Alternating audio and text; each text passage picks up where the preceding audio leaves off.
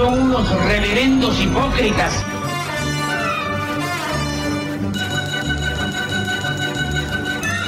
¿Por qué no suben a la tribuna a responderme si son tan hombrecitos?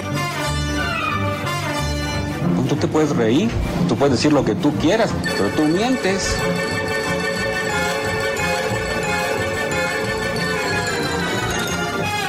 No tienen vergüenza, no tienen cara.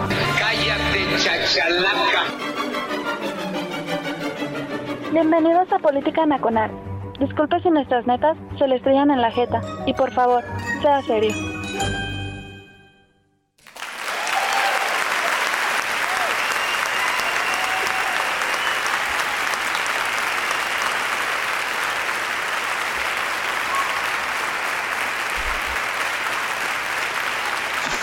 Gracias, criaturas. Gracias, camaradas combativos. ¡Qué fusión! Hola a todos, soy Oscar Chavira, está usted en radioteros.com y esto es Política Nacional, el, eh, el programa que mm, intenta hacer un análisis político, pero lo más interesante de todo este asunto es que además hay música buena, entonces, olvídese del análisis político, la música es lo bueno de este programa.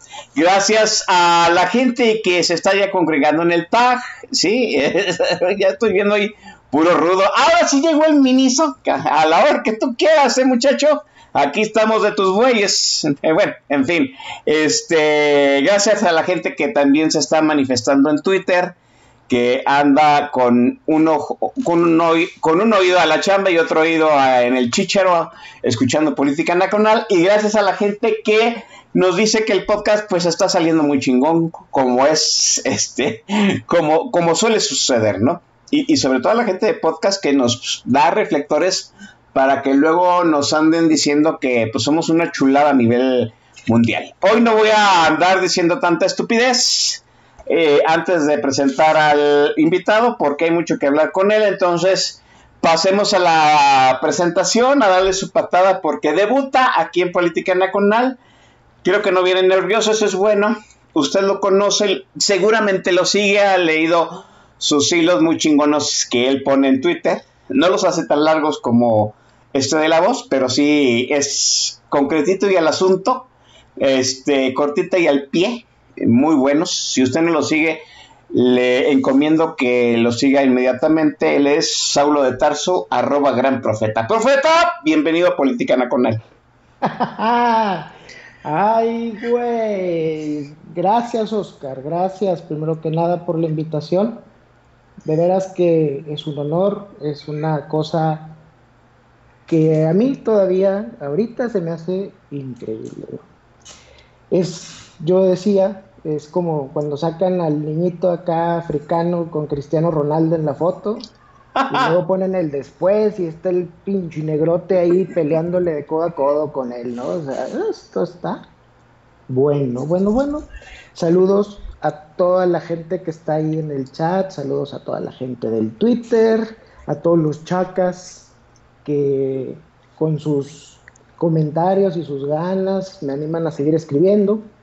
Y pues bueno, ya aquí estamos.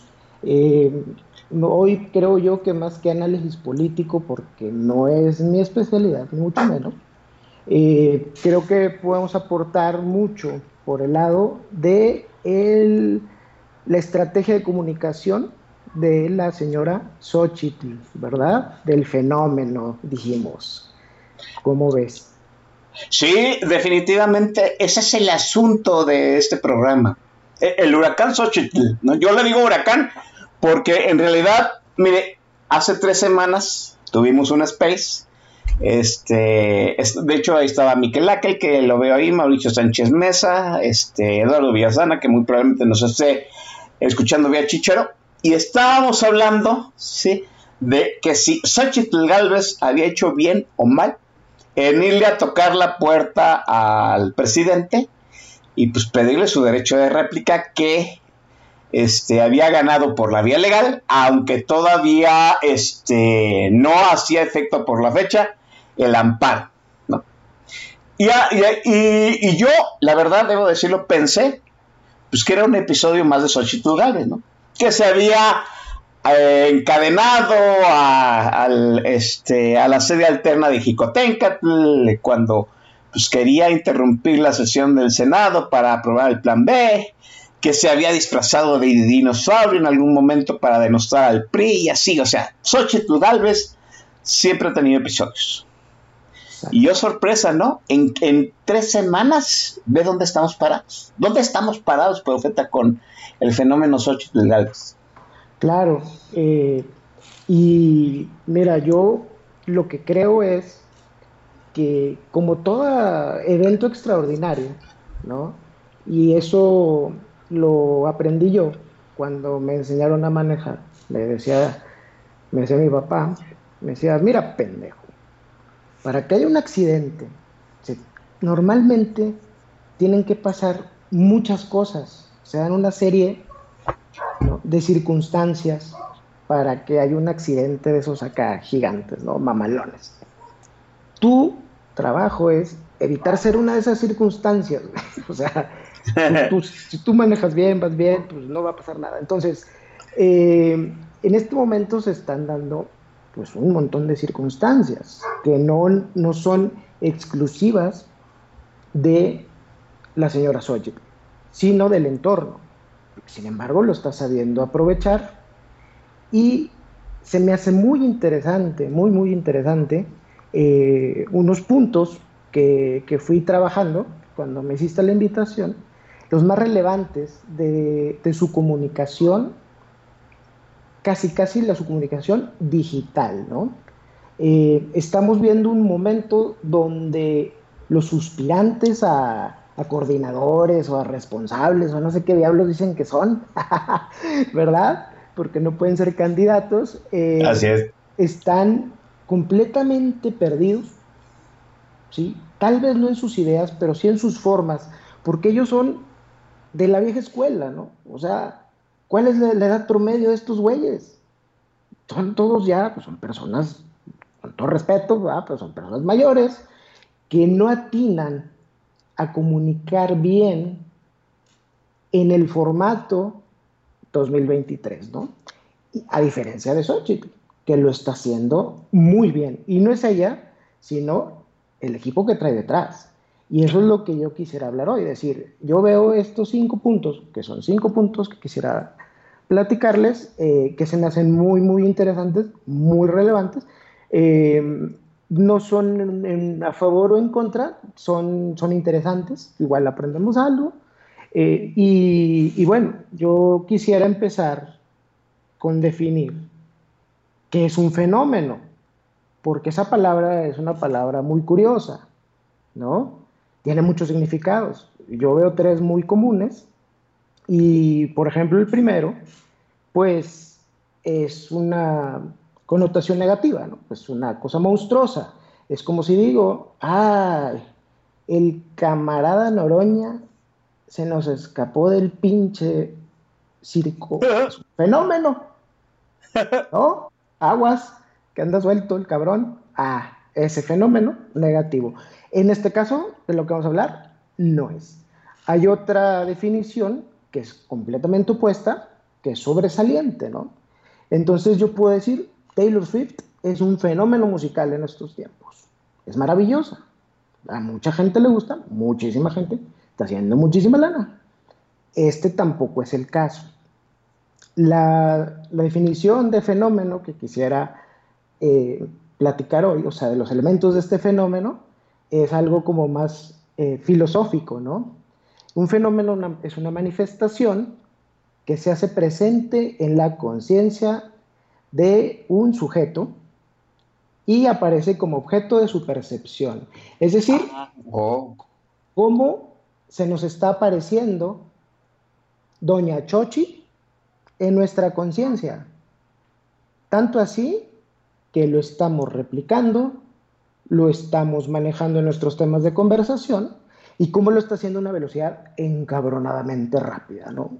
Eso, ese fenómeno es el que a mí me interesa. Y entonces, bueno, ese es el que yo quisiera platicarles.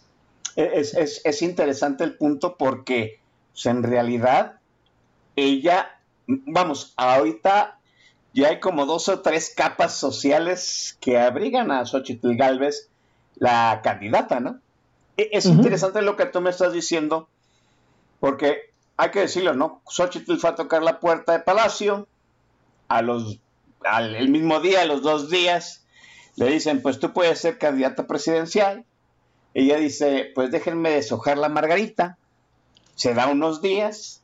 ¿Tú crees que en esos días preparó este equipo que dices, mencionas, pues está eh, de alguna forma eh, manejando la comunicación este, social de Xochitl?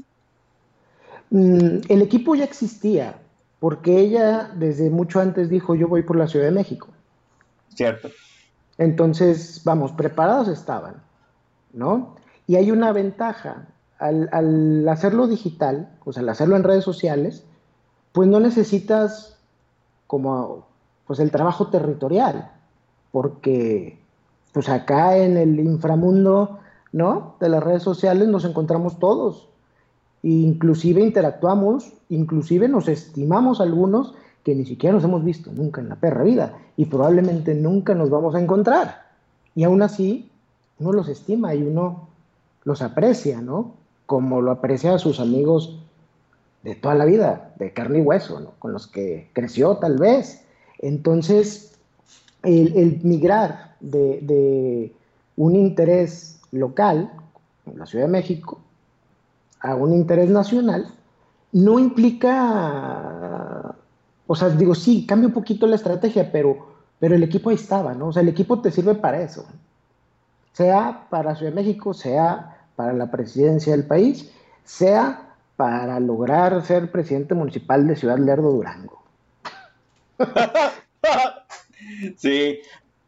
¿Cuál, cuál crees? Ah, eh, tú hablas de cinco puntos que están manejando bien el equipo de Xochitl y cinco puntos que, va que decirlo, no solo está generando el equipo de Xochitl, o sea, también lo está generando la gente que, como tú dices, está este, sintiendo este fenómeno en su percepción sobre la candidata. ¿Cuál sería el principal, el primero con el que empezarías a disertar esta noción de Xochitl en las redes sociales? Yo empezaría por el más, el más sencillo, no es el más importante, de hecho creo que, bueno, es que todos son importantes, pero digo, este para mí es el más sencillo, ¿no? Eh, y ese punto es eh, la semiótica, el manejo de los símbolos, ¿no? Eh, vamos, yo voy en la calle y me chifla un cabrón, volteo, me pinta el dedo y vamos, levantar un dedito y hace que, que, que, algo está pasando, ¿no? Entonces, es que trae bronca, sí. Es una señal, es una señal, ¿no? No, no, no. Si, si yo salgo acá con una nena al, barecito y, y, pido una bebida con popote y le empieza a tomar a su bebida de una manera acá medio sensual, también sé lo que quiere decir. Es un símbolo, no me lo tiene que decir con palabras, ¿no? Entonces, eh, Doña Chochi se sacó, o su equipo se sacó, este símbolo del corazoncito con una cruz, que a mí se me hace sumamente interesante y relevante. Y primero, pues hablar un poquito de, de la historia. La primera elección presidencial en la que yo, vamos, estuve consciente, que fue la de Vicente Fox, no voté porque no me tocaba, era menor de edad, pero Fox o su equipo, ¿no? Se inventaron la manita esta de amor y paz, que era la Y del ya, del ya ganamos. Así es. Y, y esa manita la vimos en playeras, la vimos en gorras, la vimos en los spots, obviamente, y en las calcomanías, y en las cosas que se usaban antes, ¿no? Para transmitir mensajes, pero eventualmente todo el mundo vio la manita y ya sabíamos de qué estábamos hablando. Eh, tú, no, tú no estuviste en los mítines de Fox, pero Fox llegaba y saludaba con ese símbolo. Todo el mundo levantaba así muy los fuegos del hambre. Sí, sí, sí se acuerda del símbolo de, esta mujer. Así. No, Fox levantaba la manita y todo el mundo le respondía con la manita, es cierto. Claro. Entonces, aquí están emulando, ¿no? Están emulando lo que hizo Fox Y me hace pensar que gente que estuvo en aquellos años con Fox está ahorita con Xochitl. El simbolito este tiene muchos significados. Yo les puedo platicar lo que yo veo, ¿no? Porque pues este, estamos muy temprano como para dar una definición exacta, pero, pero simplemente el corazón que se antepone a toda la destrucción, toda la negatividad y todo el odio que representa el costal de pedos que cobra en Palacio. Vemos esa cruz, o sea, esa tachita, ¿no? Que es la X de Xochitl, pero yo también la veo como la marca en una boleta. Sí. Sí. Y, a mí eso me está diciendo, bueno, vota por, por la reconciliación, ¿no? O sea, vota por, por el amor o cualquier cursilería que, ustedes sientan, ¿no? Pues eso sí ya depende de persona a persona, pero creo que, ese simbolito, pues dice mucho. Y nadie lo está haciendo, excepto cabeza de vaca. Pero esos güeyes no son muy ingeniosos, porque ellos hicieron una cabeza de vaca, ¿no? Su logo, ah, pues sí, a huevo, ¿no? Pues el vato se llama cabeza de vaca, pues es una pinche cabeza de vaca. Genios. No inspira nada, la verdad, a mí. Una, una cabecita de vaca, pues, ah, pues bien, Simón, no me sirve. Entonces, es interesante ese, ese, ese símbolo, ese manejo de, los símbolos, ¿no? que, que, están teniendo. Eh, y que habría que tomar en cuenta, insisto, porque los demás no lo han podido hacer, no lo han podido posicionar. Eh, Claudia Sheinbaum quiso sacar su silueta y pedorra, ¿no? Y, hacerla este, como pues, su símbolo, pero pues vamos, la señora ni siquiera es agraciada como para que anden dibujando su perfil. sí, sí, además hay que decirlo, pues es el perfil de, de, Claudia, ¿no? O sea, sí, sí, sí, es más, como que es más universal y más aceptable un símbolo que no sea la efigie de alguien, ¿no? Ahorita, ahorita, que lo mencionas, ese, ese corazoncito con la X, yo lo he visto replicado de muchas otras formas. He visto una X, ¿no? Este, muy floreada o sea, mucha gente ha replicado, vamos, si no ha replicado este, ese simbolito del corazón con la X, la X empieza a replicarse de otras formas y sí, la X empieza a significar algo en México relacionado con la candidata, tienes mucha razón. Y insisto, este es uno de los elementos que yo veo que son muy buenos en su comunicación, que no es el más relevante, de hecho, de, todos de los cuatro que tengo, este, es el de los, de los más pues, sencillos, pero que se me siguen haciendo súper, súper interesantes, ¿no? Y, déjame decirlo, o sea, desde Fox, como tú lo mencionas, pues yo no recuerdo algún otro simbolito de Calderón, de Peña, de López. Quizá López ha hecho lo mismo con los amlitos, quizá, podría decirlo de alguna forma, pero sí, sí, sí es efectivo este simbolismo que le das a cosas tan sencillas eh, de forma este, este, gráfica, ¿no? Exacto. Sí, sí, eh, incluso eh, todo el tema gráfico que, está manejando, que ese es el punto que, seguiría, el formato de su comunicación en redes es sumamente exitoso. Y yo no sé si existe la palabra, sinceramente me vale madre, pero yo lo bauticé así, ¿no? La memeficación. La memeficación del mensaje. Ya, memeficación, venga. Memeficación, ¿no? ¿A qué te refieres con eso? Ok, hay un fenómeno eh, que ha ido evolucionando desde, desde que iniciaron las redes sociales Em, de cómo se va compartiendo el contenido, eh, de cómo van evolucionando los algoritmos para promocionar o para mover eh, los contenidos, ¿no? Es decir, eh, el algoritmo busca entregarte, en teoría, el contenido que, a ti te gusta, ¿no? Sí. Y, y el, puta, lo más espectacular que ha pasado en ese sentido en los últimos años, pues fue el surgimiento de TikTok. el algoritmo de TikTok está cabrón. O sea, yo cuando lo empecé a usar, entré y me salían cosas variadas, ¿no?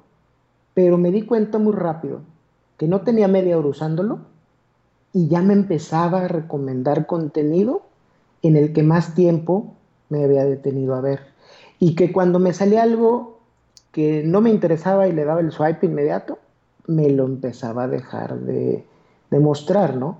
Obviamente cuando yo empecé a usar TikTok y uno entraba a mi TikTok, bueno, pues no, no, no, no tengo TikTok, es decir, yo no, yo no genero contenido en TikTok, pero cuando lo uso, ¿no?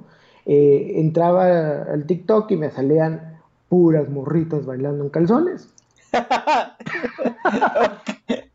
Te entendió el, algoritmo, ¿no? Claro, dijo, oye, pues es que este vato pues, no le gusta, ¿no? Pues órale, ahí te van, y de todos los colores y sabores, ¿no? Eh, obviamente, bueno, luego ya empieza uno a ver que hay más cosas, ¿no? Que eso, más que la tontería del TikTok, y empiezan a encontrar este, temas interesantes, pero lo, más bonito, o, no sé, o tal vez terrible, de miedo, es cómo se va adecuando el algoritmo tan rápido a lo que uno empieza a ver, porque incluso en una sola noche, en un centón, el algoritmo se reprograma o, reaprende tus gustos y te muestra lo que quieres ver ese día. En ese sentido, eh, la gente en, Instagram con los reels, ¿no? Eh, y con el feed, eh, las fotitos y todo esto, está idiotizada y entonces está ahí el famoso swipe y swipe y swipe y swipe. Y yo estoy seguro que muchísima gente en estos tiempos, el músculo más chingón que tiene, pues es el dedito gordo, porque es el único que trabaja. Em, ¿Eso qué genera? Genera que tengamos un déficit Digo, si de por sí somos pendejos, este tipo de algoritmos nos están volviendo más. Y, está, y se reduce y se reduce y se reduce nuestra capacidad de atender algo. Eh, entonces, nosotros buscamos el contenido rapidito, ¿no? O sea, cortito, al pie, vamos, dime qué, qué se trata, ya no le hagas de, no le hagan a la mamada ya, dime qué es, no. Y si me tardas tres segundos, porque Inclusive eso sí yo lo he estudiado, o sea, clarito, por ejemplo, en temas de, de, publicidad, de marketing eh, digital, es, claro, tú vas a sacar una, una publicidad. Eh, si, si, es una publicidad de imagen y no tienes un, un, literal, una imagen que es un showstopper, que detenga el swipe de, tu prospecto, ¿no? de tu mercado, inmediatamente ya no sirve tu anuncio, perdiste. Tienes milésimas de segundo para captar la atención. Si lo haces en video, tienes tres segundos. Si en tres pinches segundos no captaste la atención del individuo, ese video y ese anuncio no sirve. Porque no te van a dar más de tres segundos. Porque la gente ya no presta atención, ¿no? Y agarro otro ejemplo de alguien que, o sea, y digo él porque me dio risa eh, pero todos lo hacen. sacó el mes pasado por eh, un comunicado, un escrito ahí, este, José Ángel Gurría por las elecciones de Coahuila y el Estado de México, ¿no? Y escribe ahí un tuit así medio, un párrafo así gordito, y luego una imagen, y esa imagen era su comunicado, ¿no? Y su comunicado era, puta, cuatro o cinco párrafos, ¿no? Y no más eso, la letra color verde pinche Cloralex. Mm. Pregúntame si lo leí. No. ¿No? Claro que no. O sea, no me voy a detener porque esa madre inclusive me está bloqueando mi feed, me estás robando mi tiempo de estar viendo morritas chichonas. De veras, señor Gurria, lo estimo, pero no chingue, va. Vámonos, next. ¿Y qué pasa con Sochi? ¿Y, qué pasa con Xochitl? Sus mensajes son cortos, son de impacto, ¿sí? ¿Por qué? Porque si yo comparo el, comunicado de acá del señor Gurría, que no leí, y luego me ponen en formato eh, con un diseño gráfico bonito, eh, usando el mismo simbolito este que hablamos del corazoncito, y me ponen en una tipografía bonita en, puta, 10 palabras, no sé cuántas sean, en mi gobierno ni rateros, ni huevones, ni pendejos. ¡Pum! Like automático, papi. ¿Por qué? Porque me quitaste tres segundos, pero en tres segundos me metiste una idea en la cabeza que no se me va a olvidar. Entonces, esa fíjate, comunicación, sí, ah, fíjate, a mí, yo, yo no vi el de rateros corruptos y pendejos, ¿no?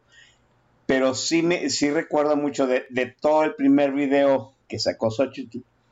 El punto que a mí me resuena en la cabeza es, el presidente me cerró la puerta, pero muchos a mí mexicanos me abrieron la suya. Cortito y al pie, ¿no? Sí, que, que es como tiene que ser. Es decir, la maldita gente no tiene la capacidad de procesar más de 20 palabras. Me, me das más de 20 palabras y ya me dio hueva. Ya no, ya no, no, ya me perdiste, me perdiste. Porque después de tu tweet o después de, de- de tu videíto, después de donde, donde hayas aparecido, viene abajo un video en bikini de la Kimberly Loaiza, pues ahí te encargo, ¿no? Adiós, papi, Eh, de veras. Sí. No, sí. no, o sea, no me voy a detener a leer esa mamada, perdón, no lo voy a hacer. Pero sin embargo, un, un- mensaje así cortito que capta mi atención, automáticamente va a generar el like, ¿no? El engagement. Y si me identifico o si me causa un impacto, lo voy a compartir. Y entonces ya estamos generando ese engagement, ya estamos diseminando ese mensaje. Lo estamos diseminando a un nivel del mercado, no del analista, no del intelectual, no del idealista. El idealista, claro, que quiere propuestas, si quiere debates, si quiere confrontar ideas, pero esa gente es la minoría, Así es. desgraciadamente, ¿no? O sea, digo, yo no estoy defendiendo a los pendejos, yo no estoy diciendo que somos muchos, somos más, somos No, no. demasiados. Es, es lo que siempre hemos dicho aquí, ¿no? Pues hay que trabajar con lo que este país nos da, ¿no? Si, si este país nos da para trabajar el electorado con memes, pues dale memes. Y no es este privativo de México, Oscar. Esto es No, a nivel no. mundial. O sea, si acaso aquí porque aquí somos un poquito más basuras, ¿no? Tenemos un humor más negro tal vez que en otros lados. Pero en general e- eso es, o sea, yo lo que te hablo de esas estrategias de, de marketing digital no, no son mexicanas. Aquí es- replicamos lo que hacen en otros lados. Eso es lo que está funcionando en, en- en todo el mundo, ¿no? Eh, y otra cosa que tiene ese mensaje es que tiene que ser relacionable, por mí, o sea, lo que tengo que relacionar con el presente inmediato. Eh, el poder contestar un ataque en tiempo real, en este formato, puta, tiene un poder tremendo. ¿no? Ya, ah, dame un ejemplo porque no, no lo supe como que captar bien. Sí, es decir, y digo, eso iba a salir un poquito más adelante, pero el tema de- del video este, de, de- del primer video de, que salió de Xochitl con inteligencia artificial, Ah, el que le que no me que puedes decir que Claudia, no. Así no me es, puedes sí. decir que no, pero así, inmediato. Y lo pueden hacer inmediato porque ya lo tenían listo. O sea, no la respuesta, porque no sabes qué va a decir el otro güey, pero ya tienes casi el video armado y nomás le tienes que poner la voz. Voz que ni siquiera es de ella, porque es una Es voz cierto. generada igual por inteligencia artificial. O sea, e, el, el poder responder rápido, ¿no? Responder contundente, responder en algo que capte mi atención en tres segundos. Eso mueve la narrativa, este, claro, a mi favor, inmediatamente, ¿no? No, el no, mensaje dice- largo, el Ajá. decir que voy a poner mi videíto de YouTube dándome, dando mi postura, ¿no? Y ahí sale el candidato de la Madrid, este, muy chingón, y hice el video, 23 minutos, no, chinga tu madre, güey, no, no voy a ver 23 minutos. O sea, o, o Santiago Krill llorando, ¿no? Perdón, Bueno, no, Santiago. ese, ese, ese viene en lo que sigue, pero, pero sí, sí, es, es- es brutal, es brutal. Sí, sí, sí, sí. Volvemos a lo mismo, ¿no? O sea, yo sé que lo vamos a comentar más adelante, pero ese, ese video este, generado con inteligencia artificial, qué polémica generó, ¿no? Yo, yo, mm, déjenme decirle, no soy muy una persona como que caiga mucho en la cursilería. Sí se me hizo cursi, pero qué efectivo. Y sí es cierto lo que tú estás diciendo. Fue rápido, fue oportuno, fueron frases cortitas, directo al pie. Sí, sí, sí. Sí, memeficación, dices tú. Memeficación, que, que realmente, pues digo, es por darle un nombre, porque un meme tiene esas cualidades, ¿no? Que es una idea súper corta, eh, que representa una idea, normalmente se usa en un tono humorístico, ¿no? Sarcástico. Eh, en el caso de, esto, pues no necesariamente es así, pero en el sentido de que se genera rápido, se dispara, o sea, se dispara rápido, tiene un impacto inmediato, capta la atención y se reproduce como conejito, ¿no? O sea, la gente lo quiere compartir. Y ese es el contenido chingón, es el que funciona en las redes sociales. De, hecho, a partir de ese video generado por inteligencia artificial, pues Xochitl fue el trending topic del país durante dos días, ¿no? O sea, a favor o en contra, pero ella estuvo dominando la conversación nacional en medio de pues mucho, mucho, mucho ruido, ¿no? Porque pues está Sheinbaum, está Ebrard, están los demás candidatos, el frente, el, este, el presidente, y llega Xochitl con un video, pues es como, se, vuelvo a decir, es como un huracán, ¿no? Que, que hace a un lado todo y crea su, su centro de paz, y háganme caso a mí, en medio de pues, todo, todo lo demás, todos los demás fenómenos meteorológicos de este país. Claro, o sea, ella llegó a voltearle el tablero de ajedrez. Y ahorita estamos viendo las reacciones de todo el mundo, ¿no? Es decir, pues la mitad de los suspirantes del frente ya se bajaron, dijeron, no, quítate, no, no puedo con esto. Otros eh, actores que no van por la presidencia, pero que se están reacomodando, pues ahí está el desmadrito que traen en MC. Eh, estamos viendo a los suspirantes del frente que quedan, pues literal, dar pena, ¿no? Eh, con, cierto tipo de, intentos. Bueno, y también del otro lado, las corcholatas de, querer dar, o sea, querer causar un impacto así y lo que logran es dar un chingo de pena. No, no, no, no causan un impacto. O si causan un impacto, eh, lo causaron, o sea, no ellos, sino por las reacciones de la gente burlándose de ellos. Y es un impacto negativo. Muy cierto, sí.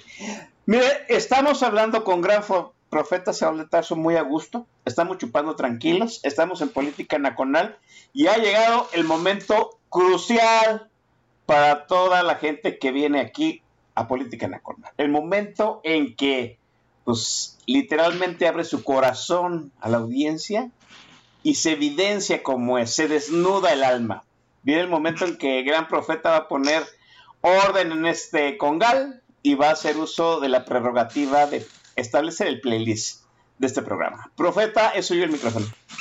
Muchísimas gracias, Oscar. vamos a, empezar a ponernos a tono. Está padre el tema. Está acá como medio underground, ¿no? De que nos están queriendo manejar nuestra mente. Eh, ¿Qué mejor soundtrack a escoger que Uprising the Muse.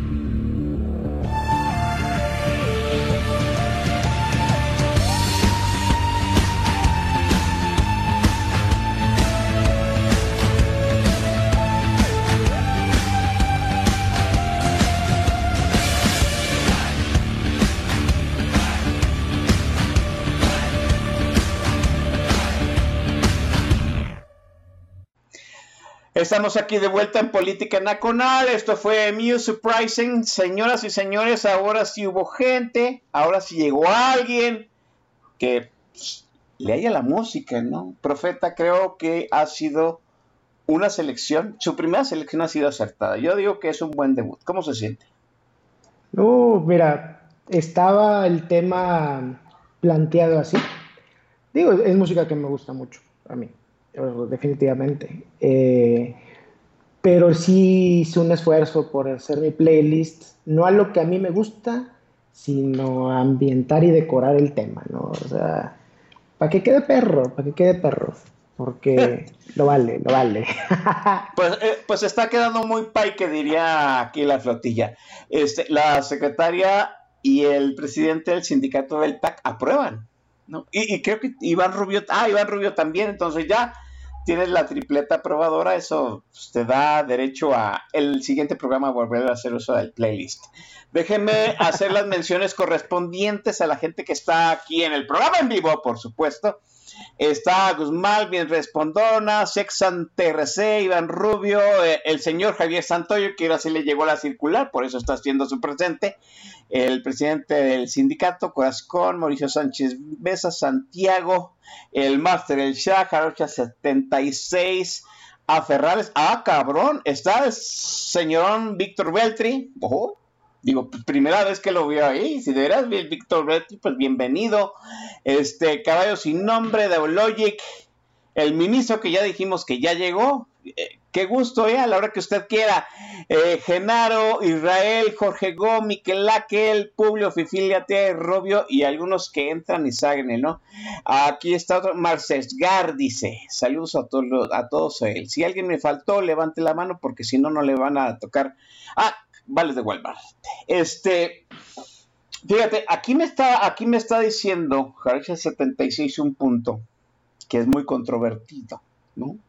El hecho de que Xochitl Galvez, pues de entrada le hace un video contestándole a Claudia Sheinbaum algo así como para alusiones, ¿no? Pero, pues todos los mensajes que hemos visto de ella después, se ha referido mucho pues, que el presidente, sobre todo ese en que le dice a López que le va a entregar la banda, que la respete, bla, bla, bla. mucha gente dice, pues, ¿qué necesidad hay de que toda su narrativa se centre en el presidente? Eh, ¿Y cómo ves este punto? Checa con los cinco puntos que tú traes. Sí, claro. El otro punto que es muy importante es la controversia.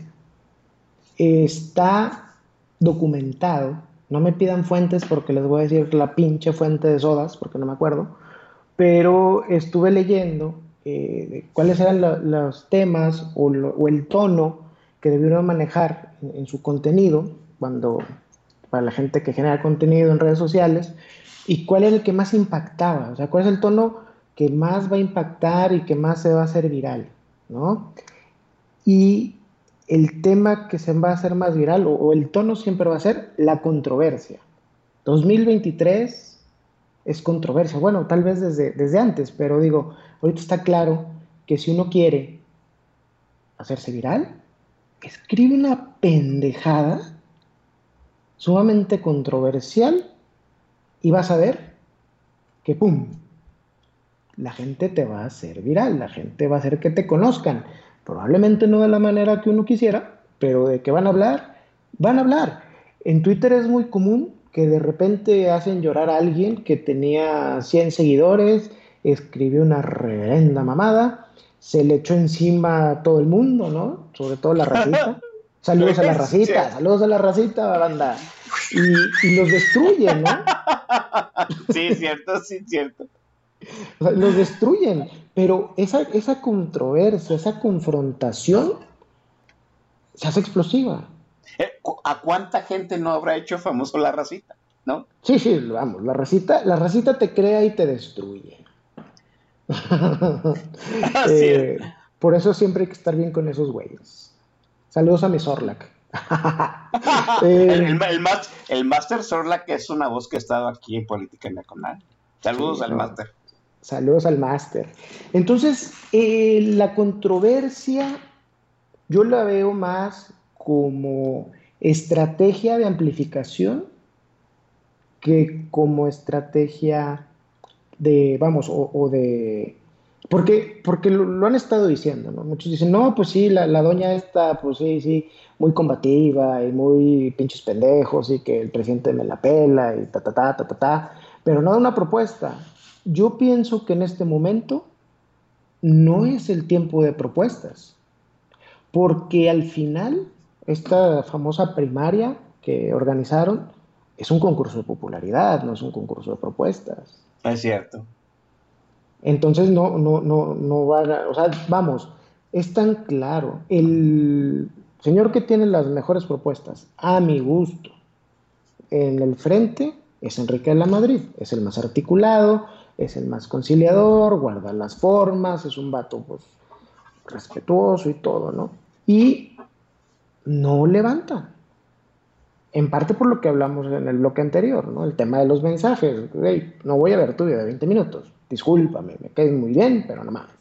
Pero en otra parte es porque la gente no busca, o sea, la gente le va a llamar la controversia. ¿Sí me explico? Es decir, de, chutarme una idea, por muy chingona que sea, una idea política bien fundada, un argumento perrón y me vas a quitar 20 minutos, a perder 20 minutos peleándome por alguna madre que pasó en la casa de los famosos, puta, la controversia, eso es lo que mueve. Yo creo que en parte es, eh, es estratégico, porque aparte, bueno, es que también el señor presidente, pues es muy pendejo, la verdad. se, engancha, ¿no? Se, enoja el vato, se enoja y, te responde. Sí. de hecho, yo alguna vez este, lo, lo, platicaba con Don Mix. Digo, Don Mix, ojalá un día digamos algo tan chingón que nos saquen en la pinche mañanera, güey, para hacernos famosos. Eso es cierto, sí. Sí, eh, eh, déjeme decirlo aquí, aquí, si, si, mal no me equivoco y si no, díganme que, que estoy equivocado, el único, la única voz que ha estado aquí en Política Nacional y que ha salido en la mañanera es, es eh, mi estimado León Economista, que le mando un gran abrazo, este, y que debe chelas, debe, déjeme decirle también, ¿no? Pero sí, también León Economista se ha hecho de una cuenta choncha, generando controversia, tienes razón. Sí, sí. O sea, eh, al final, eh, eso es lo que vende. Y, es que, obviamente, los idealistas van a decir, no, no, pero es que mira, el, eh, es que la gente, el, el, ciudadano debería buscar las propuestas y contrastarlas y evaluar qué es lo mejor este, para su comunidad y, ta, ta, ta, y pensarlo. Y, la gente no piensa, puta madre.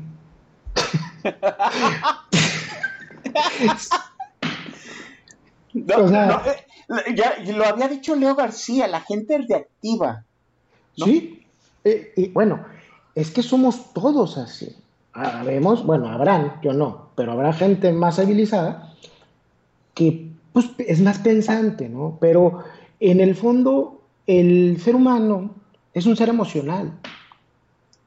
Y nos gusta pensar, y así nos educaron, a los que nos educaron. Hay unos que ni siquiera llegaron a eso. Nos dijeron, no, mira, es que, es que uno tiene un temperamento y luego uno se forma un carácter y el carácter domina el temperamento. Bullshit. Eso no es cierto. La realidad es que somos seres 100% emocionales y nuestro, nuestro, todo nuestro ser, yo me imagino así como un, un coche, ¿no? Un coche, un coche chido, porque somos, somos cada quien, somos chingones. Entonces, mis chacas son chingones, pues un carro chido. Y va manejando el cerebro emocional.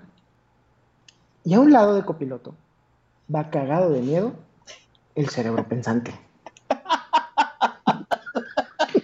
Me encanta, sí, sí, sí. Literalmente lo proyecté en mi mente, sí, checa. Checa. Eh, todo lo que hacemos nos mueve por el lado emocional. Y luego lo racionalizamos. O sea, al final, eh, al copiloto, ¿no? Dice, bueno, pues este güey, puta. No, si es que sí vamos rápido porque tenemos prisa, tenemos prisa. No hay pedo, tú dale, cerebro emocional, ¿no? Y la gente que es más pensante ha logrado educar a su cerebro pensante, a su cerebro lógico, a disuadir o a convencer un poquito más a su cerebro emocional de no estar haciendo pendejadas. Sí, Pero las emociones siguen manejando. sí, claro. Entonces, eh, querer imaginarnos que de un día para otro los seres humanos como raza, ¿eh? no, no como mexicanos, vamos a, vamos a, decir, no, no, ¿sabes qué? ¿Sabes qué? Bot de la chingada, cerebro emocional. Es el 2024, güey, me, me toca a mí manejar porque tenemos que llevar esto a buen puerto, tú siéntate atrás, mira, tómate una cheve, güey, no hay pedo, y yo le doy. No va a pasar. No va a pasar. Entonces, la estrategia eh, podrá no gustar, pero está siendo efectiva, porque está apelando al cerebro emocional, al cerebro ese que busca la, emoción, la, la del morbo, que le contestó y me vas a, me vas a poner la banda, hijo de tu puta madre. Claro que vende más que una propuesta económica fundada por guau, guau, guau, guau, guau, guau. Pues no, Por José Antonio. Estoy hablando del grueso, obviamente, ¿no? Eh, bueno, haber gente que me va a decir, nada, espérate, güey, no, a mí sí me interesa esto porque mira, güey, yo soy muy, muy intelectual, soy muy inteligente. Claro que sí lo eres, no les estoy diciendo que no, estoy diciendo que el grueso, sí, el mundo, si, si algo tiene de excedente el mundo, es de gente pendeja. Me perdonan, pero así es, ¿no? Entonces, esta, esta confrontación que incluso el tema, oye, esa controversia, el tema de- del video generado por inteligencia artificial, además de ser algo que responde rápido, responde inmediatamente en tiempo real, causa controversia porque mucha gente que se sacó de onda dijo, ah, cabrón, ¿cómo que, cómo que no es ahí en el video? ¿Cómo que, cómo que, que la inteligencia artificial? No mames. A mí, sí, ahí por ahí cuando salió el video yo hice un comentario y luego por ahí un, un, un, un experto, este, analista y consultor eh, chingón, me le hizo de pedo. Porque le digo, es que no entiendes la inteligencia artificial, porque estás, te estás exaltando por algo que no es para tanto, güey. Dijo, claro que sí, es que tú eres de esos que se engañan y eres de los que caen en las tramas de, de- del Cambridge Ah, Analytica, güey. Ya, y ya, estás ya. bien idiota. Y, y eres igual de Chairo que los morenos, pero tú eres de Xochitl. Y digo, a ver, espérame, espérame, espérame, señor. No, no, no, no, no, no. Primero, aquí todos, todos somos amigos, no se enoje. Segundo, yo no tengo afinidad política con nadie. Y tercero, no se mame que me compare Cambridge Analytica con un pinche video que lo que tiene de novedoso es el formato. Sí, ¿no? así es. Y yo le decía, o sea, ¿o, o qué? ¿O a poco tú crees que sí esos güeyes de, de- de Star Wars, los que hacen la película, sí, sí fueron a hacer una pinche estrella de la muerte al espacio, güey, para grabarlo o qué? O sea, no confundamos el formato con el mensaje ni con la estrategia, ¿no? Pero por el simple hecho de ser algo novedoso, es controversial y funciona, ¿no? No, y funcionó, sí. Definitivamente. Sí, el video, el, el video fu- funciona en muchos niveles, en muchas capas. Exacto. Eh, y bueno, pues por eso yo creo que, que- que están trabajando bien duro el tema de la, de la controversia, ¿no? Y yo ¿Tú pienso que, que es, que es estratégico, que, que se puede salir de control, sí, eh, que necesitamos como país eh, mucho más que controversia, definitivamente, eh, que yo pienso que, que no, que aún no son los tiempos para eso y ahorita están, este, pues literal, agarrando todo lo que pueden agarrar porque ahí está. Eh, si sigue y, y va a ser este, va a llegar suponiendo, ¿no? Que fuera candidato y suponiendo que ganara y que vaya a gobernar como, como el imbécil este a, a pura controversia, excusa y confrontación, pues estamos bien jodidos, ¿no? Sí, O sea, claro. No, no estoy diciendo que, que- que sea el deber ser, porque yo sinceramente no sé cuál sea. Yo, yo nomás les digo por qué funciona, ¿no? Y es todo. El otro punto, el cuarto ya. A- a- a ver, eh, antes, antes de pasar al siguiente punto, Sí, este. Ahí se me va. Xochitl Galvez le acepta una llamada a Ciro Gómez Leiva y se pone a debatir con Epigmenio. Y, y- yo no he visto la conversación entre ambos. He leído más, me, me interesa más lo que la gente lee de esa conversación y híjole, qué división, qué división. Hubo gente que vio que Pigmenio le puso una paliza a Xochitl, otros que vieron que Xochitl le había puesto una paliza a Pigmenio. ¿Tú crees que eso, eh, yo sé que eso es controvertido, yo sé que le está dando luz a, a pero como tú dices, o sea, pues es un arma de doble filo, ¿no? Se te puede salir de control. ¿Crees que el efecto de esa charla es todavía a favor de Xochitl? Eh, yo creo que no, hay absolutos. Yo creo que ya empieza a haber eh, personas que ya compraron la idea, que ya compraron al personaje de Xochitl, no a la persona, sino al personaje, tal les digo por qué, eh, y la defienden. me pasó que estuve platicando con una tía caderona, ¿no?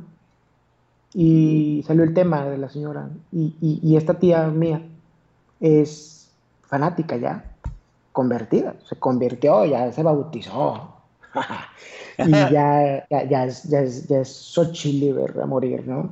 Y entonces me hablaba, uh, es que mira qué maravilla y qué bueno, y es que mira ya todo se ha ido al diablo, y, y esta esta señora trae todo el power y no, ya, ya chingamos y no, espérate, espérate, espérate, tía, no mames. O sea, no, no, no, o sea, no idealices. Esta señora tiene muchas cosas, pues digo, todos tenemos, ¿no? No, no idealicen. ¿Qué conoces de ella? Y cuando digo, ¿qué conoces de ella? Me dice, no, no, mira, es que, es que su papá era alcohólico y violento y era misógino y no ah, quería que estudiara y ella a punta de huevos vendiendo gelatinas este, en la sierra, güey. Pincho solazo, no se le derretían. o sea, ya se está haciendo un mito. Eh, ya, ya, y lo dijo Leo, ¿no? Lo dijo muy bien Leo García en la semana. Es decir, ya es un constructo social, ya todo el mundo le está abonando a la historia. Así es. Entonces, entonces, cuando ya llegamos a ese punto, ¿sí? Pasa algo muy peligroso que ya uno puede hacer cualquier pendejada y la racita que lo apoya lo va a festejar. No nos vayamos tan lejos. Hay un pendejo que tiene cinco años todos los días en su show, levantando controversia, haciendo tontería tras tontería, y la gente le sigue aplaudiendo.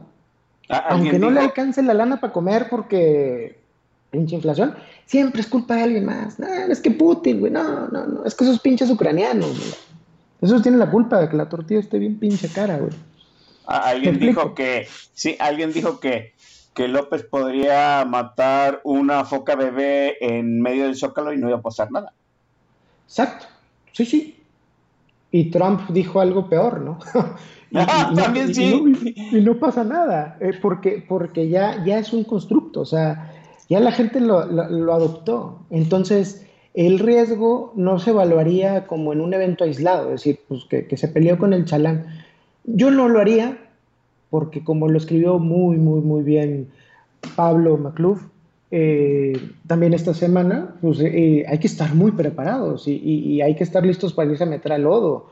Y es gente que va a mentir todo el tiempo y, que a eso se dedica, ¿no? Y, si no estás listo, si no estás preparado, eh, pues pueden salir las cosas muy mal. Ahora, la señora tiene una muy buena comunicación, tiene una muy buena presencia, tiene muchísimo carisma, que eso, la verdad, todos los demás adolecen. hay, una crisis encabronada de carisma en esta contienda, ¿no? Eh, y ella sí lo tiene, la verdad. Entonces, pues le da margen, le da margen de cagarla, creo yo. Eh, y además, bueno, yo lo veo desde el punto de que pues se dio a conocer en el programa radiofónico que más se escucha en este país. Y, y discúlpenme, en la mañana, sí, las que escuchan radio, pues son las señoras, ¿no? E, es, cierto lo que tú dices, ¿no? O sea, de las tías, de las señoras mayores que empiezan a conocer a Xochitl. Yo Déjenme contarles rápidamente una anécdota. No lo, voy a mencionar tal cual, saque cada quien su conclusión, ¿no? Yo, yo todos los lunes, eh, como con mi señora madre, llego el lunes con como todo, todas las semanas, y encuentro a mi sobrino, mi padawan, este, pues, debatiendo con mi señora madre sobre Xochitl Galvez, ¿no? O sea, qué, asombroso. Y yo le, yo así le pregunté a mi madre, ¿no? Oye, madre, hace 15 días, ¿tú sabías quién era Xochitl Galvez? No, pero ya sé que puede ser candidata y le habló al presidente, ya le contestó a Sheinbaum, o sea, ya le llegó a ella por vía radio, de alguna forma, por WhatsApp de sus amigas, pues toda esta campaña mediática que estás mencionando aquí ya está permeando a la gente que no somos ni tú ni yo que estamos politizados. Exacto, eh, se, se vuelve un poquito se empieza a volver universal, ¿no? Eh, se vuelve moda. Eh, yo, yo quiero cerrar, no es momento obviamente, pero es un momento, quiero cerrar el programa con lo que yo creo que es eh, todas estas cosas que estamos hablando, todas estas estrategias, abonan, abonan, impactan, pero tienen una causa todavía, o sea, o un disparador mucho, mucho más grande, que es el que, es el que impulsa el fenómeno, ¿no? pero eso lo dejamos al final. Eh, entonces, bueno, yo con eso cerraría el tema de la controversia. Tengo otro punto, no sé si ponemos musiquita, ya se me vació mi vasito. ¿Quieres ir al refil? Digo, yo ahorita al refil un traguito a lo que estés tomando, vamos a la rolita y regresamos ya más hidratados. Venga la rolita. ok. Eh, ¿La presentas? Ah, claro. O, le damos, sí, no, no, la presentamos. Esta canción la escogí eh, especialmente dedicada a, la clase política mexicana que anda perdidilla, ¿no? Eh, es una joyita que por ahí se sacaron del baúl la gente de Linkin Park, que salió este año con la reedición de, su primer disco. O nos fueron 20 años del Meteora, ya me perdí. Pero bueno, esto es Lost de Linkin Park.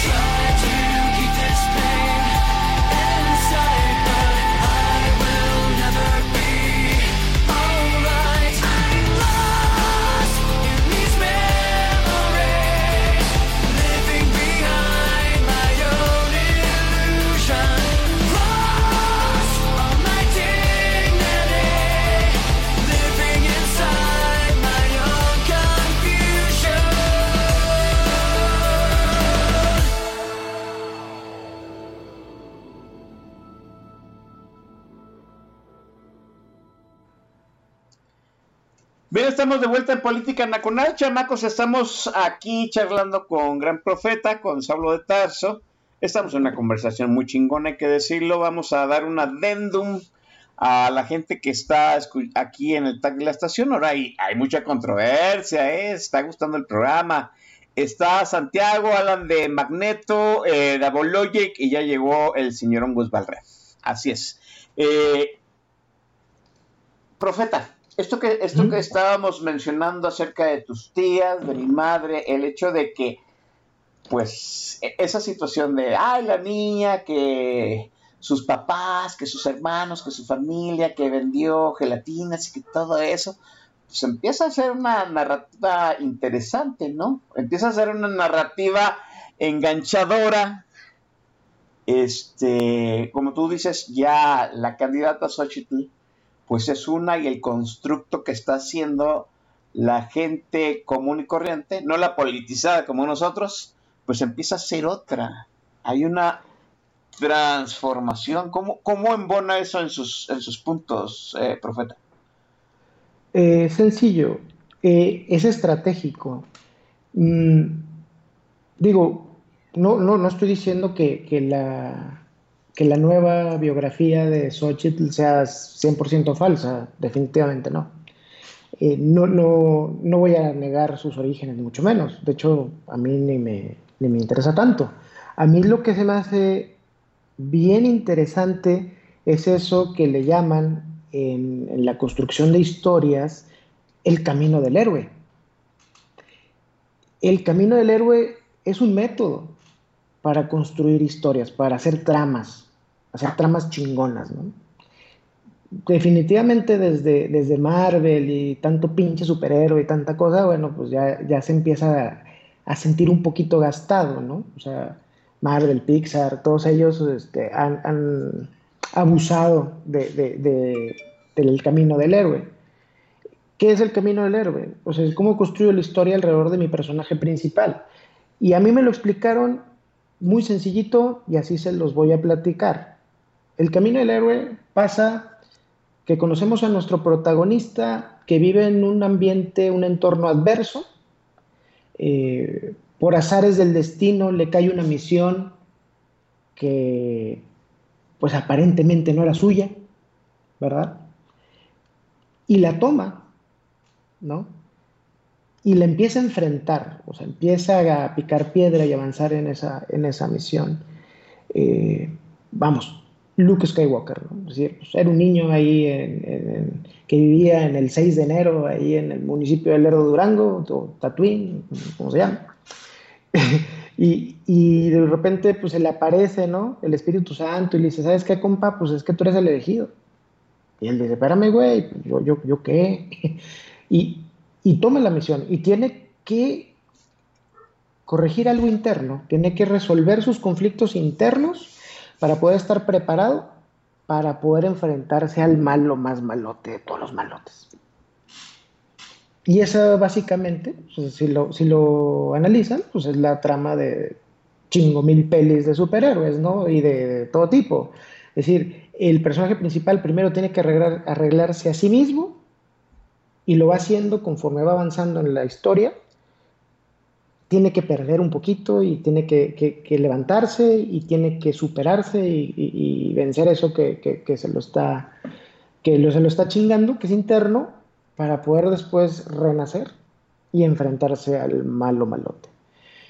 Si uno lee las biografías autorizadas no autorizadas de Doña Chochi, pues vemos eso, ¿no? Es decir, viene, viene de un entorno adverso, sin entrar en detalles, eh, tiene que enfrentar precisamente esas limitaciones para salir adelante, eh, que es súper loable, ¿no? Decir, salir de, donde salió y estoy en la carrera, emprender un negocio, y ser exitosa, eh, y luego honrar sus raíces con Fox y decir, pues ahora me voy a apoyar a la gente más necesitada, a la gente que, pues la, más desfavorecida, ¿no? Que, desgraciadamente tenemos en el país.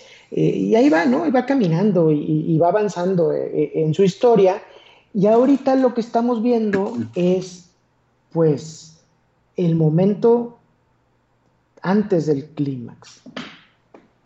Ahorita ya vimos que la doña se superó, que, que es bien chida, este, ya le atribuimos mil y un características que nos gustan, nos sentimos representados. Y ahora sí, estamos en el punto donde estamos listos de irle a dar en su madre al mero malote. Al malo de Malolandia, así es. Al malo de, Malolandia, ¿no? De, de, hecho, el malo de Malolandia ya le compró el pleito. Exacto, el malo de Malolandia ya la detectó, ¿no? Ya dijo, ah, ya la estoy viendo, ¿no? Espejito, espejito, ¿quién es esta culera? y entonces eh, es interesante porque al final todo lo que estamos hablando son estrategias, insisto, de, storytelling, ¿no? De cómo transmito mis ideas a través de una historia, apelando a las emociones, no a la parte, no al copiloto este, con ansiedad, que es la parte lógica, pensante del ser humano. Eh, y por último, el último punto, que también es súper interesante, que es la amplificación de su contenido, amplificación, difusión. Eh, y es una amplificación que yo le llamo híbrida, porque la están impulsando de varios frentes. El primero pues son las tías caderonas, son los chochilivers, es la gente que se compró, este, que ya dijo, no, sí, a huevo, a huevo, ya voy a comprar el streaming de Doña Chochi, me caso con la franquicia. Xochitl va, sí. Sí, sí, sí, ya, ya quiero mi playerita, ya le puse mi corazoncito con tachita ahí en el, en el vidrio de mi coche. Profeta, ya hay este, calcomanías para el vehículo. Sí. Aquí en, Guadalajara, aquí en Guadalajara, yo subí una foto de una gente que ya traía su calcomanía de Xochitl. Ya vi cuatro o cinco automóviles que ya traen su calcomanía. Y, yo casi podría apostar que no son calcomanías de, la gente del, del equipo de Xochitl. Es gente que mandó a hacer su calcomanía para ponérsela a su coche. Exacto, y es, pero, y eso es, vamos, eso es semiótica one on one, ¿no? Sí, así es. O sea, tenemos que, tener el mensaje, o sea, y el símbolo y por todos lados. Entonces, eh, hay gente, mucha gente, que, ya se compró la idea, que ya se puso la camiseta y esa la está amplificando. Yo noto, además, eh, un movimiento olímpico que le quiere romper su madre a China en las Olimpiadas de nado sincronizado. Supuestamente orgánico, pero en redes sociales cuentas grandotas que dicen, no, sí, sí, a huevo, a huevo, a huevo, Xochitl. Y que ellos generalmente pueden escribir o generar contenido de mil y un temas y desde hace de dos semanas, tres semanas, son monotemáticos. Solo hablan de Xochitl. Solo hablan de Xochitl. Y son muchos. Entonces se me hace muy difícil que sea coincidencia. Más bien, Creo que la coincidencia fue que todos decidieron empezar a cagarla al mismo tiempo. ok.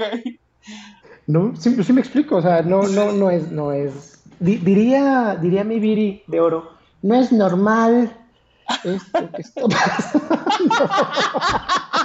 Es cierto. No, dice, escúchase con voz de Viri Ríos, ¿no? es que no es normal. Bueno, pero, pero el, el tercer elemento de esa amplificación, difusión del mensaje es la más hermosa, que es la de los contrarios. Y ya lo dijimos varias veces. es decir, el presidente ya la volvió la estrella de su show mañanero. Así es. Y, y es curioso, ¿no? Porque no le conviene. Incluso leí, yo, yo si algo hago, y lo hago desde, desde muy temprana edad, eh, es leer todos los editoriales, artículos de opinión que pueda en el día, ¿no? Y leo a todos, aunque no, no acumule con sus ideas, porque me gusta tener el panorama completo.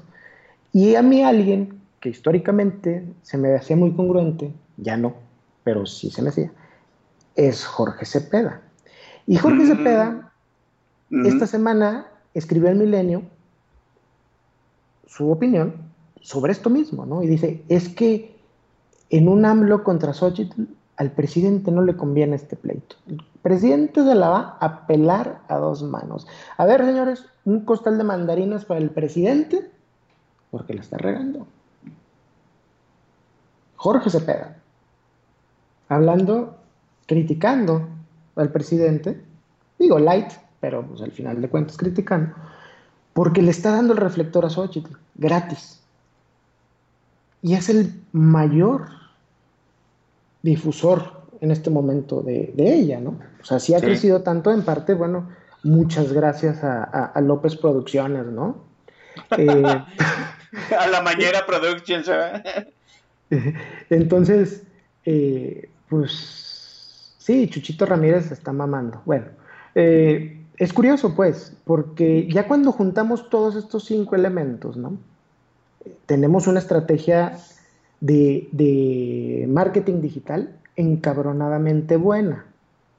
Muy, muy, muy buena. Sin embargo, sin embargo, habría que también ponerlo eh, en perspectiva. ¿Por qué? Me puse para mi tarea, para, para, el programa, me, dediqué a, a, meterme a las redes sociales básicamente de Xochitl, de Enrique de la Madrid, de Claudia y de Marcelo Obrador. De los demás no, porque para mí no cuentan. Em, y me puse a ver números, por ser más interesante.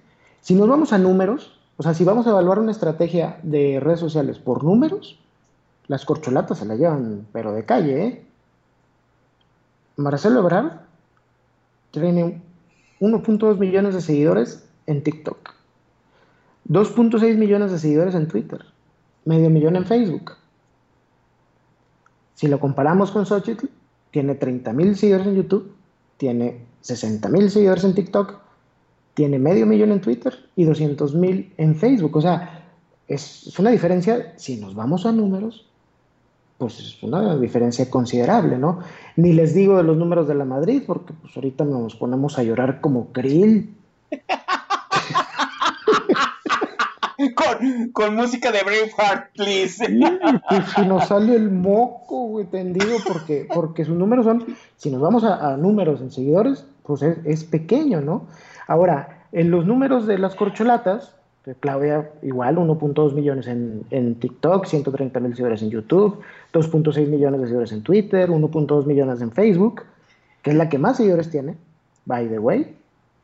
Luego me meto yo a ver su, su, contenido y entonces brinca, brinca el pedo. Es decir, una persona que en Twitter tiene 2.6 millones de seguidores y que el promedio de likes, promedio de engagement, son mil likes, no mamen.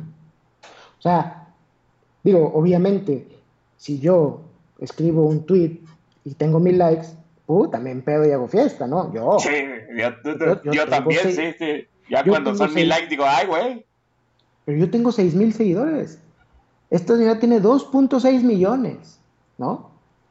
Entonces, lo interesante de estos números es que tiene mucho mayor engagement y que está más metido en la conversación de todos, obviamente, Xochitl Galvez, por todos los temas que estamos manejando.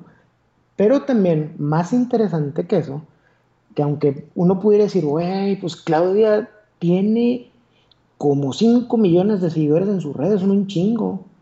¿no? Sí. Pues yo les digo, no, no son un chingo.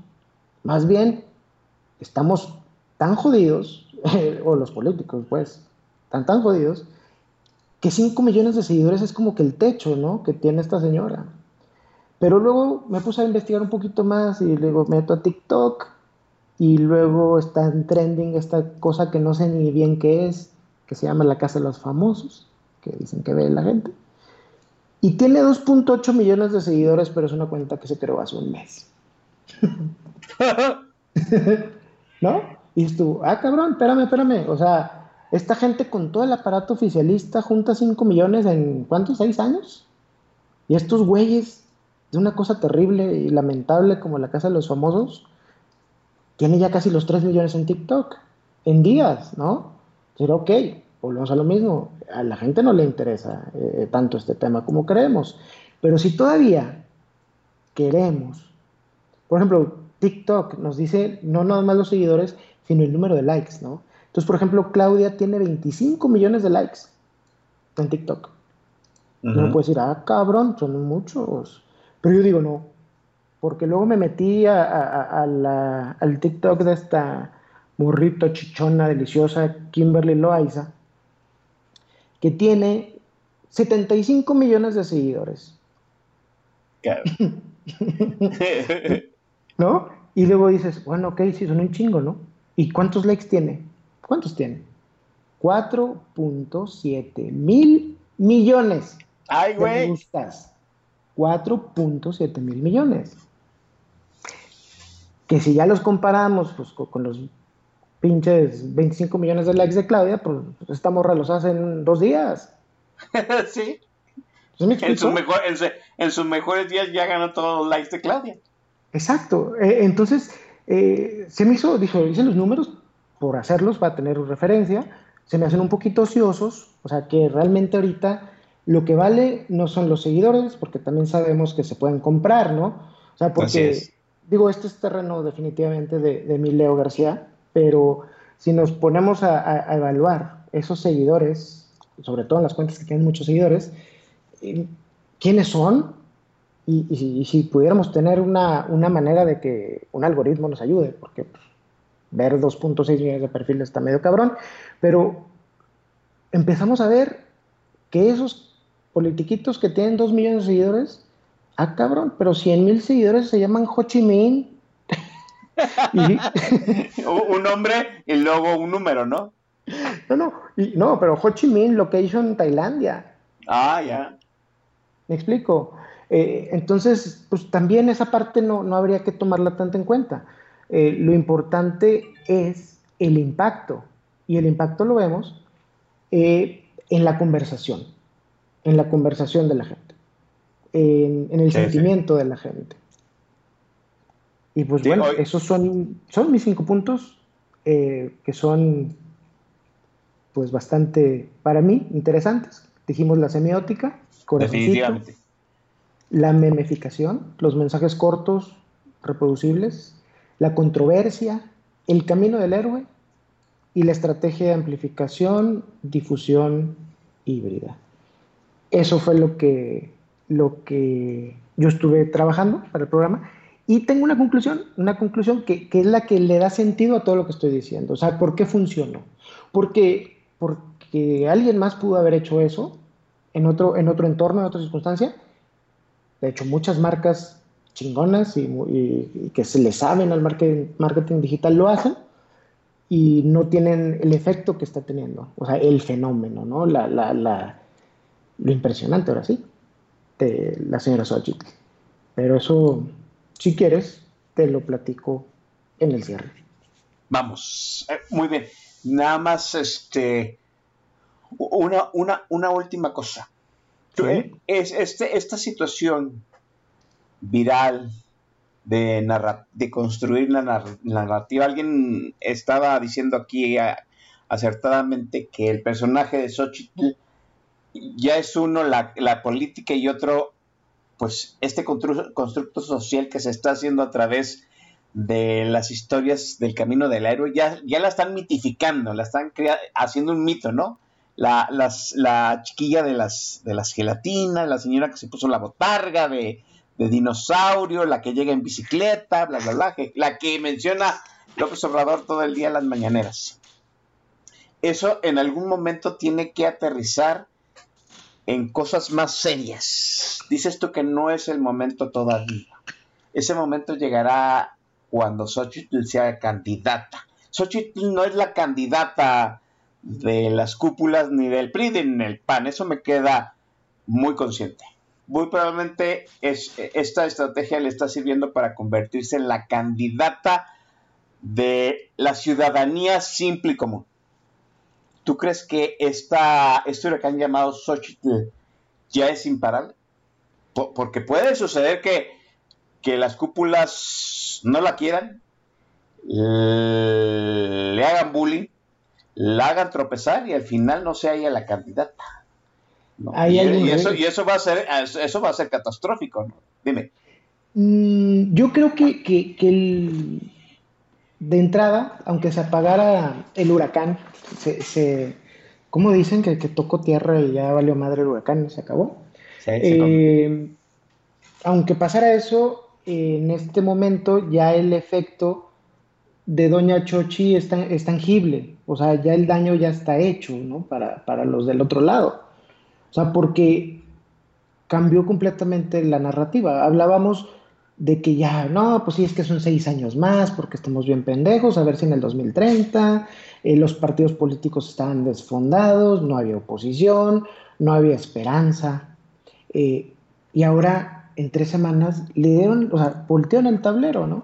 Y ahora ya me están abuchando a mi, a mi cachetón Marcelo en los mercados, este, mi, mi Claudia Sheinbaum se está tragando una torta ahogada de, un- de- de- de- de una mordida para llamar la atención. Krill se soltó llorando, parece que andaba en sus días, pobre hombre, ¿no? sí. Eh, Enrique de la Madrid salió a- el domingo a decir, hoy tengo un mensaje importante, para luego decir, el mensaje importante es que no hay mensaje importante, culeros, cayeron, ¡pum! sí, es cierto. Está obligando. Está obligando, sí. está obligando a, a- a- a que se salgan de, de- de su zona de confort eh, a todos, empezando por el presidente. Entonces, el efecto y el madrazo ya, ya, ya está ahí, ¿no? Eso para mí es, lo relevante.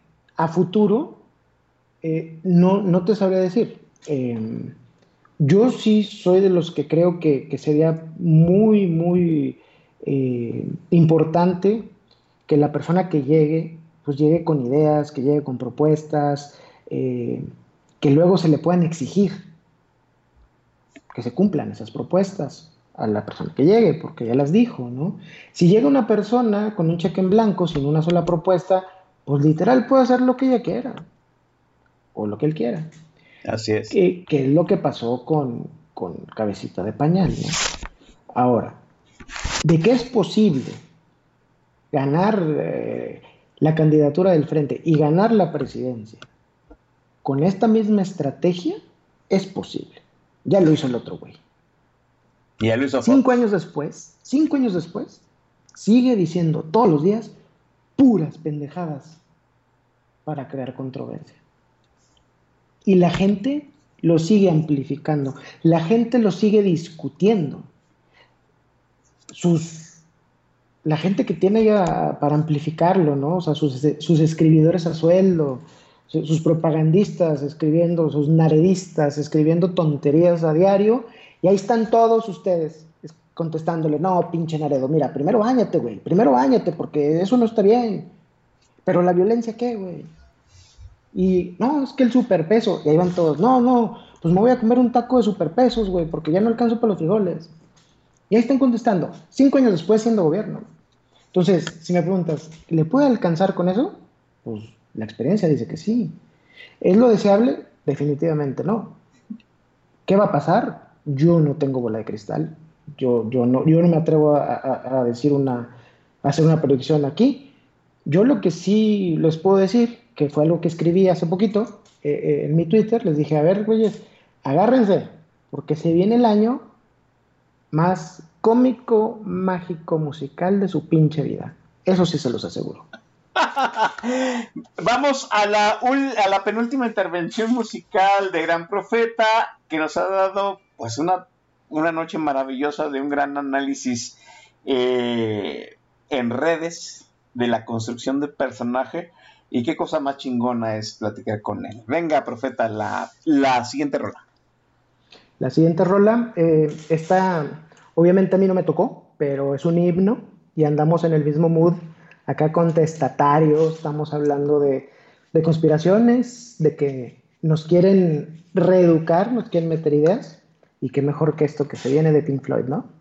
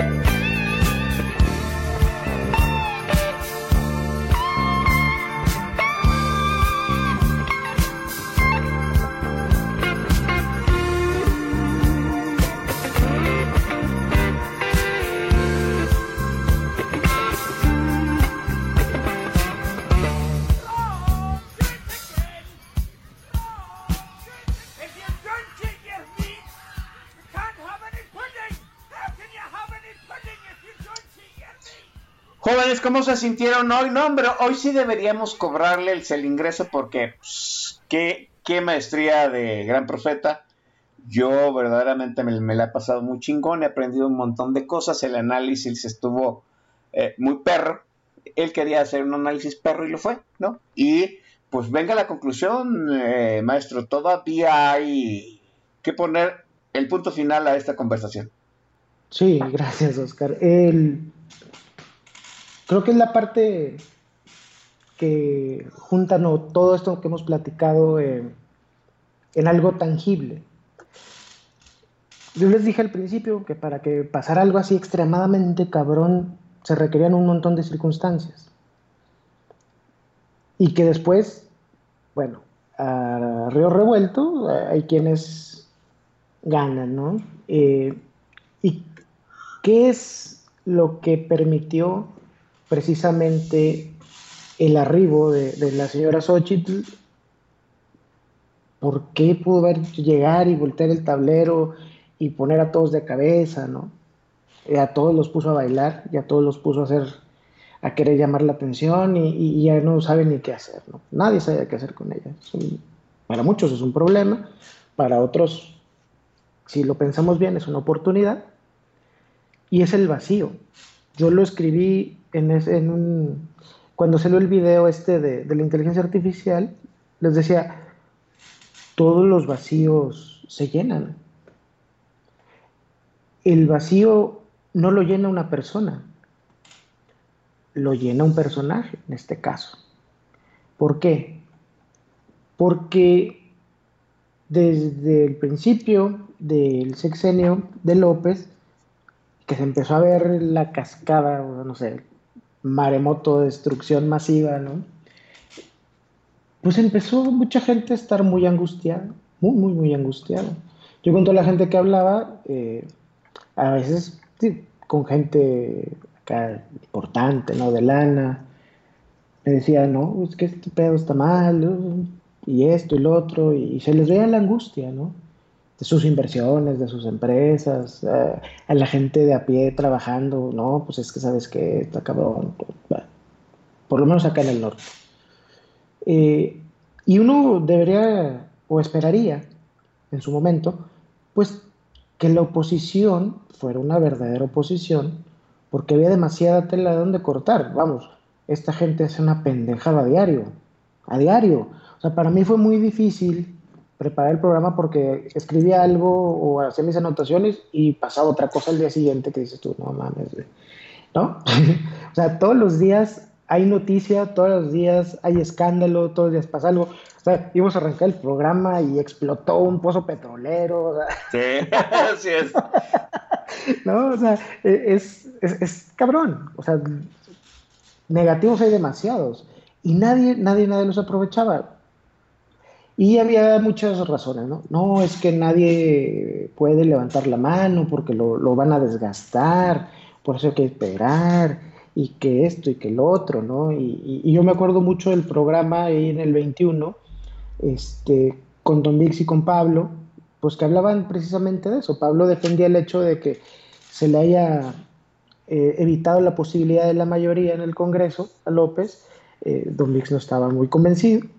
Sí, sí. Y hablaba de lo mismo, ¿no? De, de decir, es que no, no hay una oposición de verdad. Los políticos, eh, los partidos acomodándose, los políticos haciéndose pendejos, MC sigue esperando que ya Marcelo se agüite y jalárselo, o ver si a Xochitl no le dan la candidatura y pues jalársela. Y andan ahí papaloteando, ¿no? Porque, porque le tienen, no sé si mucho miedo, no sé si están muy cómodos. Eh, yo a veces creo que para ellos era para muchos de ellos era, era administrar la derrota y, y seguir este, conservando pues, las cosas buenas ¿no? que les deja ser los perdedores, porque se mantienen con sus, con sus puestitos y sus prerrogativas y su fuero, ¿no? Eh, pinchalito, el fuero. Eh, entonces, no había una oposición sólida, no, no había un líder, no había una voz que dijera, a ver, güey, papá, ¿no? Nadie se levantaba. Por ejemplo, a diferencia de Argentina, que allá empezó a tomar mucha relevancia Javier Milei.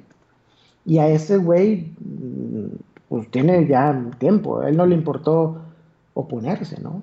Y él empezó a hacer campaña desde cuando quiso. Y, y ahorita pues está haciendo mucho ruido allá.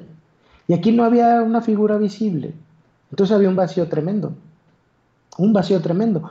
Un vacío que generó una, un confort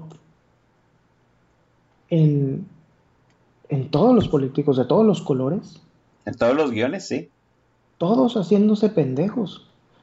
Porque unos ya daban por hecho que iban a perder, entonces pues bueno, pues mira, yo, yo, yo, yo me lanzo para perder, este, ¿no? Y, y hay otros que están en las caiditas, ¿no? Ahí están otros haciendo, no sé, no sé, completamente gris.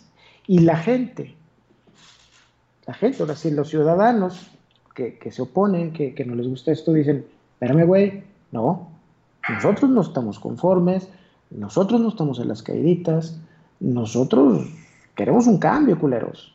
Y entonces se viene el fenómeno este de las marchas, ¿no? Sí. Que lo haya coordinado quien lo haya coordinado. El hecho de que lo coordine fulano, sutano, no tiene nada que ver con la respuesta. Bueno, no, a lo mejor sí. Si es el señor de frena, nadie va. Pero en general, o sea, en general no, no, e- era más el fervor ciudadano que los organizadores, ¿no?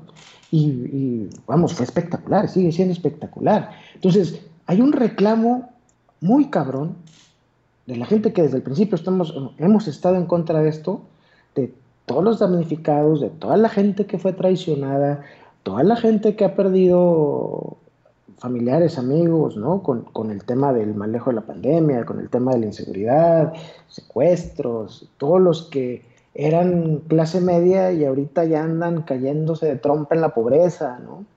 Gente que vivía holgadamente y ahorita ya está un poquito apretada y nada más eso les incomoda y pum, ya, ya, ya no estamos conformes. Son muchos, mucho, mucha gente, muchísima gente, ¿sí? Que se podrán pelear por, por, por su nicho, ¿no? Como decía Macario hoy, que, que, que porque yo soy progre, que porque yo soy feminista, que porque yo, yo, yo, yo soy de derecha dura y soy un sublevado, ¿no?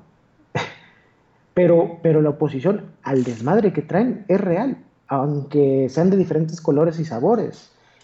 Y el vacío ahí estaba. Y pues todos los vacíos se llenan. Y llega esta señora, o ella y su equipo, o quien sea, ¿no? Que está detrás de, de, del personaje. Y simplemente dice, bueno, ¿nadie lo quiere, cabronas? Yo sí. Venga, chepa acá. Venga, chepa acá. Y claro, lo hizo siguiendo la estrategia correcta en el sentido de, de, llegarle a la mayor cantidad de gente de la manera más positiva posible, ¿no? O sea, de la manera de cautivarlos. Pero, pero no fue el, el vamos, la estrategia, sino el vacío. El Bien. vacío que nadie había podido llenar. Y hasta para eso hay que tener, hay que tener los tamaños e inteligencia para llenar un vacío. Sí, claro, es- una responsabilidad encabronada, ¿no? Eh, y no cualquiera lo puede hacer, eso, eso está claro. O sea, ahí, están lo- lo- los suspirantes y las corcholatas y, y de todos no haces uno, ¿no? Es una Así desgracia, es. una desgracia. Es, lo que yo le decía a un amigo, ¿no? Pues de la Madrid tiene un año tratando de llenar un vacío y no pudo. Háganle ¿no? como quieran. Pues así es. Es un huracán que vino a llenar un vacío, hace converger todos los fenómenos eh, este, climatológicos del país. Xochitl Galvez tiene ahorita el bus, el bus, como se, como se menciona, pero vamos a ver si le ajustan. En algún momento habrá que ser más realidad y menos mito, pero mientras, pues todo lo que ha construido Xochitl Galvez no lo han conseguido muchos otros que han llenado el país de panorámicos o que se le han pasado este, diciendo yo quiero, yo quiero. Xochitl Galvez llegó diciendo yo voy a hacer. Pues así está. Déjenme agradecerle enormemente a Saulo de Tarso, gran profeta, por haber estado aquí en Política Nacional. Es su programa de. Este, es su primer programa aquí. Espero que le haya gustado el formato, que se haya sentido como en casa, que se le haya eliminado el nervio, aunque nervio no traía mucho que digamos. Yo verdaderamente ha sido un honor este, platicar contigo, gran profeta. No, hombre, muchísimas gracias, Oscar. Eh, hice la tarea. Hice la tarea. Me tomé mis whiskitos. Aquí ya estoy viendo en el chat que están como bien preocupados que, que de dónde soy, que por qué, porque hablo como, como medio pendejo. Les, voy, a, les contestar. Eh, uno, soy, soy de Torreón. Hablo como bien golpeado, pero ahorita traté de no, no hablar tan golpeado. eh, y pues quién sabe. Y la otra, que haciéndole honor a, a, a lo que hago, pues nos tomamos algunos whiskitos para llegar bien entonados al programa. Eh, ya Como salieron de dudas. Ya salieron de dudas. Algunos han caído bajo la seducción de tu voz. Por ahí Santiago Arroyo y el muchacho latoso. Yo mu- mu- supongo que van a hacerte este, propuestas indecorosas porque pues verdaderamente los seduciste con, con tu voz. Este, pero eso ya será en otra red social. Señores, nos vamos. Ha sido un gran programa, programón, debería, podríamos ya mencionarlo hay que revisar el podcast porque pues, muchos conceptos hay que volverlos a darle otra masticada y aplicarlos no nada más en Xochitl Galvez, sino en las demás, los demás intentos de candidatos, ¿no? Mientras yo me despido, jóvenes, la semana que entra todavía habrá aquí Política Nacional, nos estaremos escuchando aquí, asientes en actas, que la semana que entra aquí nos vemos, cuídense.